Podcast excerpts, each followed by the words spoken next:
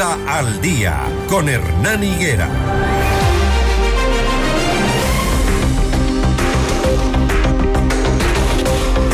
Las 6 de la mañana, 21 minutos. Eh, mañana nublada en Quito, hace frío, salga arropado, por favor. Cae lluvia en algunos sectores de la ciudad, como ya les informamos.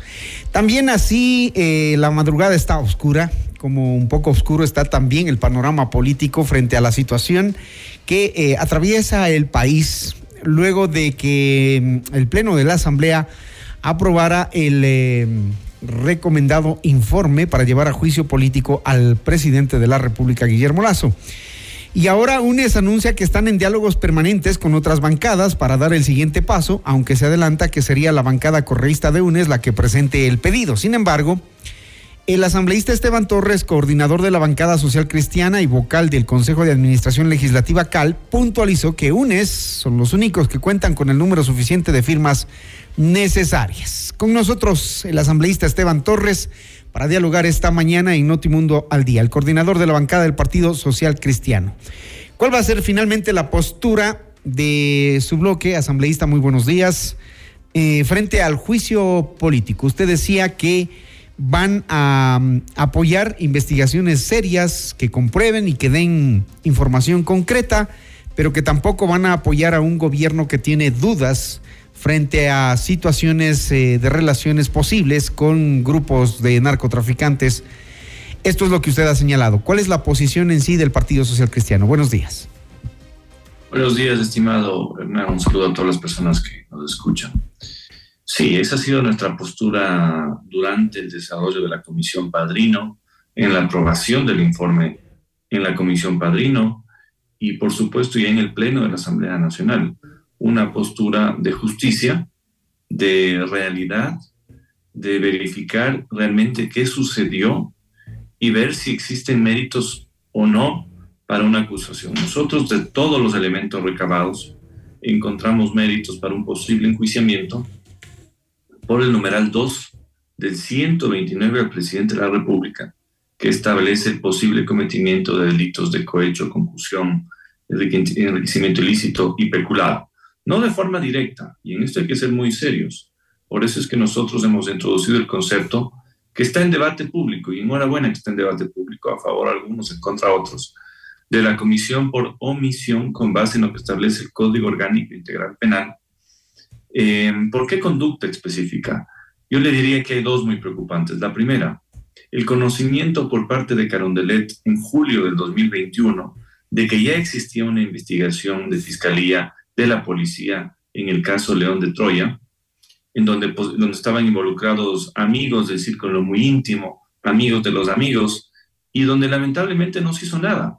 Y nadie les estuvo pidiendo en ese momento que denuncien porque se trataba de una investigación reservada pero sí que al menos alejen a esas personas de puestos claves en las empresas públicas, porque estas personas siguieron en sus cargos, siguieron reuniéndose en Carondelet, siguieron estando en el círculo más íntimo del poder hasta los primeros meses de 2023, cuando las denuncias de un medio de comunicación hacen insostenible esa situación.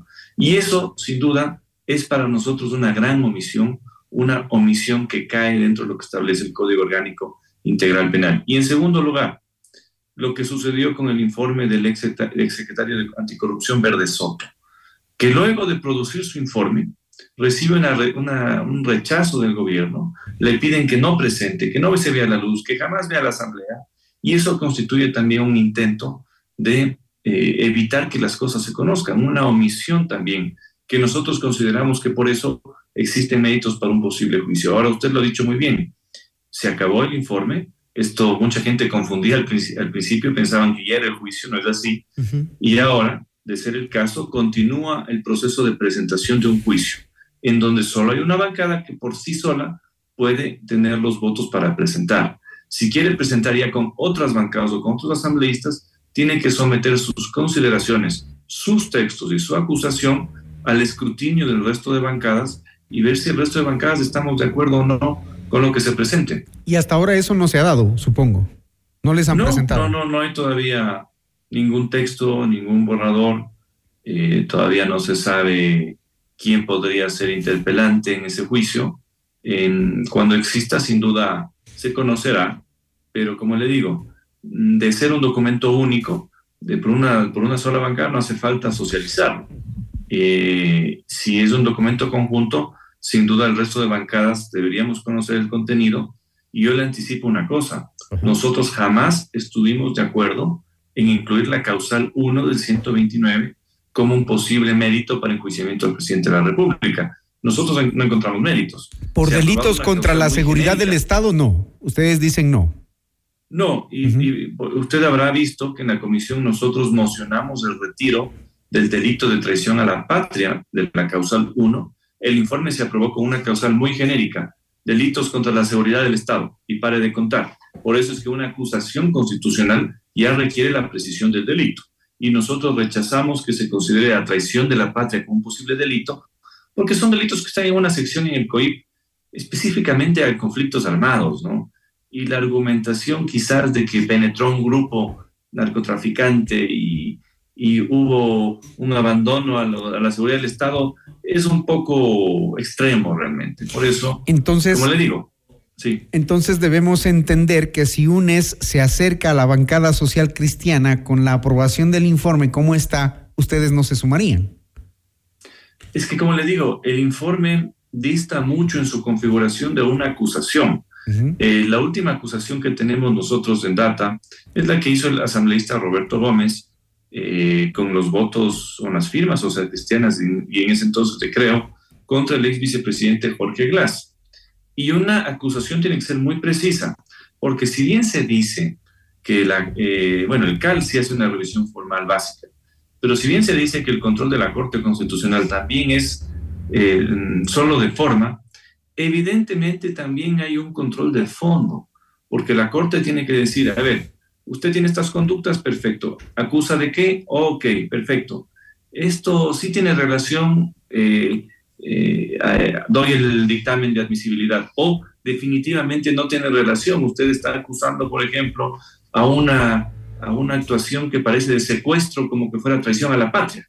No tiene sentido. Entonces ahí se cae un dictamen. Por eso hay que ser muy precisos, serios, hay que tomarse el tiempo. Enhorabuena que no haya premura de nadie. Y como le digo, una bancada puede presentar por sí sola, pero si quiere el respaldo del resto de bancadas, sí tiene que someter su texto a algún tipo de escrutinio y discusión. Usted ha puesto en consideración los argumentos por los que la bancada social cristiana no se sumaría, pero también eh, usted en su discurso en la reunión del día sábado dijo que jamás habrá complicidad con un gobierno que subió los impuestos como nadie y dejó sin medicinas, carreteras y seguridad a sus ciudadanos. Entonces, eh, ¿cuál sería la posición? Tampoco entiendo, bueno, van a esa, poner una posición de defensa. Es decir, ¿no? es, decir, ¿cuál es la molestia de los ciudadanos acá? Saber que cuando subieron impuestos no tenían medicinas, no tienen carreteras, no tienen seguridad, porque los policías no les dan un dólar a pesar de que decían que iban a gastar a principios de este año 1.400 millones. Por eso esos ofrecimientos de que vamos a destinar 3 mil millones a obra pública son falsos. Este gobierno no cumple absolutamente nada eh, y no lo va a hacer. Pero, como le digo, en este tipo de cosas hay que ser muy serios. Nosotros, por ejemplo, les soy honesto, pagamos un precio electoral muy fuerte por no ver méritos en la acusación contra el presidente en el caso Pandora. Nosotros vimos que ahí no habían méritos para una, un, para sacarle al presidente y eso nos ha pasado una factura electoral muy fuerte en las últimas elecciones. Lo mismo el último episodio de Muerte Cruzada. Nosotros no vimos méritos y dijimos no. Eh, y eso también nos ha sacado una factura terrible electoral porque mucha gente percibe al Partido Social Cristiano todavía como lo que sucedió en la elección del 2021 y no ha logrado o no hemos logrado en la Asamblea, y ahí hago un mea culpa yo, diferenciarnos como oposición a este gobierno como queríamos. Eh, y la percepción del ciudadano, no del que ve noticias o está atento a lo que pasa en la Asamblea, del ciudadano de a pie, es estos señores todavía están cercanos al gobierno. Pero independientemente de eso, como le digo, nosotros hacemos un examen muy justo. No podemos acusarle al presidente de cometer un delito directo de peculado, por ejemplo, o de enriquecimiento ilícito, de concusión o de cohecho. Eso no existe y lo digo sin tapujos y sin problemas. Pero sí en su conducta cuando conoció lo que estaba pasando y no se hizo nada. Uh -huh. Vamos a ver, hay una discusión muy, muy, muy fuerte. Dicen, eh, no, en delitos contra la eficiencia de la administración pública como son estos, no existe la omisión. Bueno, es un debate jurídico y veamos que la Corte eh, tome esa decisión. Más allá, y eso hay que entender de que este es un juicio político, con un sustento jurídico, pero un juicio político, en donde se juzga el carácter político como tal de un funcionario y su probidad para seguir o no en un cargo. Evidentemente, si es que llegaran eh, como bancada UNES a presentar un pedido, eh, el pedido para el enjuiciamiento político, para que lo analice el CAL y luego pase al Pleno, eh, ustedes ya tienen una posición. Si eventualmente la Corte Constitucional admitiera un juicio, la posición cuál sería, porque ahí ustedes nos dejarían con la duda, ¿no? Bueno, ¿volverían a, salvar al presidente Lazo? No, no, definitivamente esto no se trata de salvar o porque ya lo hicieron, ya lo hicieron la anterior vez, ¿no? Por sus votos se salvaron prácticamente. Ah, en la práctica pasó eso, pero tampoco es que se tomó una decisión por salvarlo a él. Es porque no veíamos méritos. Además, había una situación política que no ha dejado de estar lejos hoy en donde puede haber un quiebre total de la institucionalidad y eso puede significar un vacío de poder muy grave para el país y eso también puede pasar esta vez. Le voy a dar un ejemplo. Si, por ejemplo, el gobierno se desespera y firma la muerte cruzada, eh, este país es demasiado delicado como para tolerar que un gobernante con 9% de credibilidad y bajando y 12% de popularidad y bajando se quede gobernando seis meses vía decreto lo más probable es que haya un quiebre muy feo, eh, social, político, eh, que pueda tumbarse toda la institucionalidad. Entonces, todos esos escenarios lamentablemente todavía están presentes, han estado en el pasado, eh, pero hoy un poco son más preocupantes por la por hacer este un gobierno altamente pero, popular. Pero otro escenario es que en esos seis meses probablemente Lazo gobierne sin asamblea por decretos y haga lo que no ha hecho en dos años. Puede ser otro escenario. Primero, no, lo haría. Eh, segundo, todos los decretos son sujetos a un control posterior, es decir, no se pueden hacer grandes cambios porque viene un control posterior de cada uno de los decretos. Además, cada uno requiere el dictamen de la Corte Constitucional. Es muy complicado. Pero no solo eso. Yo no veo que en ese caso el presidente se pueda quedar tres o cuatro días en Garondelet. Yo creo que hace eso y el, Ecuador, como no ha estado acostumbrado, y usted me dirá, es que defienden la Asamblea. No, no es que el pueblo defiende la Asamblea, pero es difícil tolerar que un gobernante se quede sin un contrapeso, así sea por un periodo de seis meses para llamar elecciones. Y la... Por eso le digo, yo veo que lo más probable en ese escenario es que haya una revuelta muy complicada que pueda terminar eh, tumbar abajo no solo al presidente en tres o cuatro días, sino incluso al propio vicepresidente. Y eso generaría un vacío de poder complicado. Eh, supongamos que la Asamblea no se restituye o no es restituida y no hay tampoco presidente de la Asamblea. ¿Qué pasa en esos seis meses? Bien complicado. Eh, por eso le digo, eso está todavía latente y lo más probable es que tengamos un escenario Pedro Castillo en Perú, si eso se llega a dar. Ojalá no se llegue a dar. Pero hasta eso, por supuesto, está el juzgamiento y, y ver cómo avanza el proceso. ¿no? También puede ser que no existan 92 votos en el caso de que la acusación pase el filtro de la Corte y llegue ya al Pleno de la Asamblea. ¿Usted cree, asambleísta, como representante de la bancada social cristiana, cree que la Comisión Pluripartidista eh, de la Justicia y Verdad hizo el trabajo minuciosamente en cuanto a investigación? Creo que hizo lo que pudo con la información que tuvo. Eh, recuerde usted que muchas policías fueron impedidos de asistir, otras autoridades no fueron definitivamente. Eh, pero sin duda creo que la información es importante. Y yo le diría incluso más importante que la que se logró en el caso Bernal, en donde la comisión también fue fundamental para ir conociendo testimonios. Y creo que ha hecho el trabajo que pudo hacer. Eh, siempre habrán eh, precisiones, correcciones, temas que se fueron, temas que se incluyeron.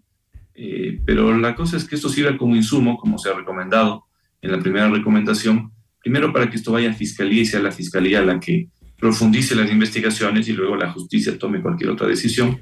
Y también ser sustento de alguna manera para que políticamente se considere una opción como puede ser un posible enjuiciamiento del presidente de la República, sabiendo que no, es ni un prerequisito, eh, uno, uno puede presentar un juicio sin comisión, sin informe, y además no es que va a ser la única prueba. Por eso le digo, en un juicio político usted tiene que precisar los delitos, eh, presentar eh, pruebas.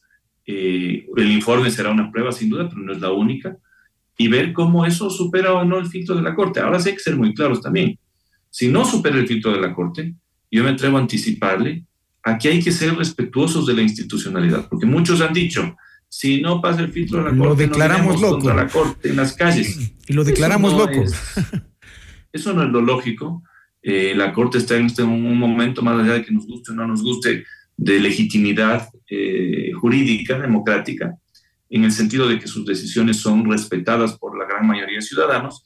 Y en tal virtud, si hay un dictamen desfavorable, hay que acatar también eso. Y si alguien tiene la teoría política lógica de que el gobierno no puede continuar, tiene más salidas democráticas, entre ellas la revocatoria del mandato que se ha reactivado nuevamente y ya tiene un juez para su proceso, ¿no? Asambleísta, em, termino con esto. La pregunta final, si se llegara a dar, social cristianos, ¿apoyarían la destitución de Lazo?